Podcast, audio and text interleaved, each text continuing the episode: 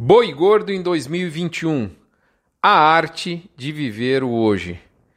É isso aí, pessoal. Estamos chegando, abrindo as portas do nosso mini front em nome de Asbran, nossa associação que reúne 80% da indústria de suplementação mineral do Brasil, em nome de Gerente de Pasto, né, que une consultoria, software e um método para que você consiga transformar verdadeiramente pastagem em número. Moçada, dizem que o passado não move moinhos e que o futuro a Deus pertence. Logo, o que importa é o hoje. Esse lema parece ser o único possível para a pecuária de 2021. Definitivamente, o hoje é o nosso único, real e verdadeiro insumo. Vocês devem estar lembrados, semana passada nós falamos que a pressão que existia no mercado futuro, vigente naquela oportunidade e que apartava a pecuária em dois mundos, ou seja, físico e futuro, não contaminaria o mercado físico. E foi o que ocorreu. Em menos de uma semana veio a correção no futuro e essa semana termina com a tela totalmente verde.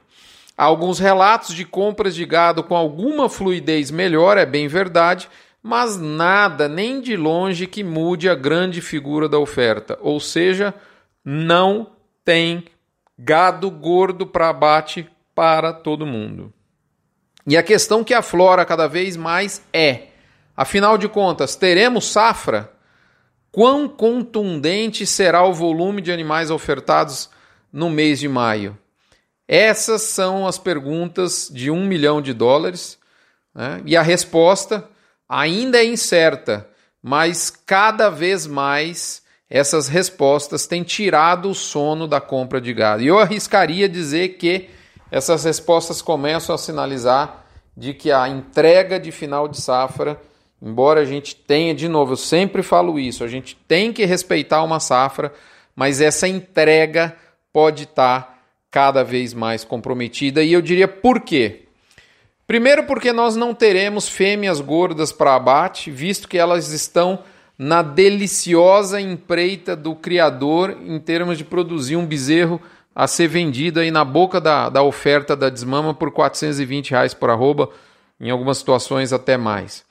Além disso, o tradicional volume de animais terminados a pasto com suplementação energética farta que chegavam ao mercado entre maio e agosto, fazendo a ponte entre a oferta de pasto e a oferta confinada, essa via de terminação, né, o TIP, terminação intensiva a pasto, confinamento expresso, semi-confinamento, enfim, essas vias de terminação estão seriamente ameaçadas pela inédita, surreal e espantosa pane seca que pode se abatecer, se abater sobre quem tem a intenção de fornecer grãos para bovinos, seja a pasto, seja em confinamento.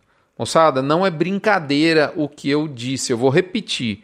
Existe, estamos aí à beira de uma inédita, surreal e espantosa pane seca que pode se abater sobre quem tem intenção de fornecer grãos para bovinos, seja pasto, seja confinamento. Há um cenário catastrófico desenhado sobre a safrinha de milho, ou seja, chuvas do final de março e início de abril bem abaixo do normal. Eu diria mais, se essas previsões hídricas para lá de modestas forem confirmadas, eu diria que inclusive a safra de pasto que já está seriamente comprometida talvez tenha ganhado aí a sua pá de cal. É, moçada, palavras fortes. Eu tenho a, a, a real noção do que eu estou dizendo para vocês. São palavras muito fortes, mas eu não vou me abster de dizê-las aqui. E eu faço isso em nome dos nossos patrocinadores, que eu relembro aqui: MSD, Vmax, Nutron Cargill, UPL Pronutiva, Cicobi Cred Goiás, Boitel da Agropecuária Grande Lago e por fim ao Flex Identificação Animal, o resto é brinco.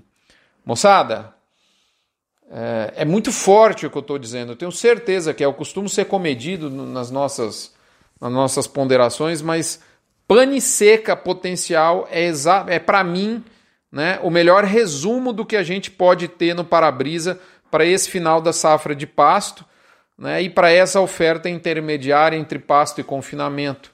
E é claro, né, para a oferta confinada do segundo semestre, que aliás apresenta uma margem péssima para quem pratica engorda de giro curto. Moçada, do lado, isso é do lado da oferta. Do lado da demanda, o mercado interno segue a mesma novela. Falta boi, mas sobra carne para alguns. E para esses que não exportam, os calvário que vem desde o final de 2020 segue adiante assim, assumindo também contornos dramáticos. Eu creio que nós poderemos ver uma tendência de concentração de empresas de abate nesse ano. É bem da verdade, a bem da verdade, posso dizer que houve uma leve melhora na venda nessa viradinha de mês agora, nesses últimos dias. Pela primeira vez na história, a referência do CPEA bateu a marca de 20 reais por quilo, até parece que pouca gente no mercado prestou atenção nisso. Né? Nessa viradinha de mês parece que vai ter uma melhora. Tem, tem lockdown acontecendo em vários lugares do, do, do Brasil, é uma, uma, uma intensificação absurda e real também, surreal, melhor dizendo, da pandemia. E, e acaba que os, os, o consumo doméstico é privilegiado. A gente já viu esse filme o ano passado e isso pode estar tá, em alguma medida acontecendo. Do lado da demanda, já falamos do mercado interno, vamos falar na vertente de exportação. O resumo é: o volume de exportação ainda não engatou as quebras de recordes seriadas que a gente viveu até passado recente, mesmo porque os frigoríficos preferem comprometer um pouco de volume embarcado para buscar o preço maior e estão conseguindo.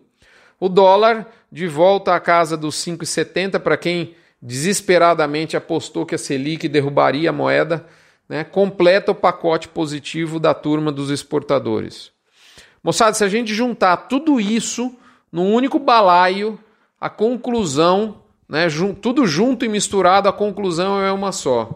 Ninguém absolutamente ninguém enxerga quase nada além do nariz, tornando a condução pecuária de 2021 a mais pura essência da arte de viver o hoje, especialmente para você que não se protege via mercado futuro, boi a termo e mercado de opções. Moçada, obrigado pela sua audiência, pela sua paciência. Como diria o Faustão, espero vê-los todos aqui com muita saúde na próxima semana, muito cuidado com nós e com quem vive ao nosso redor.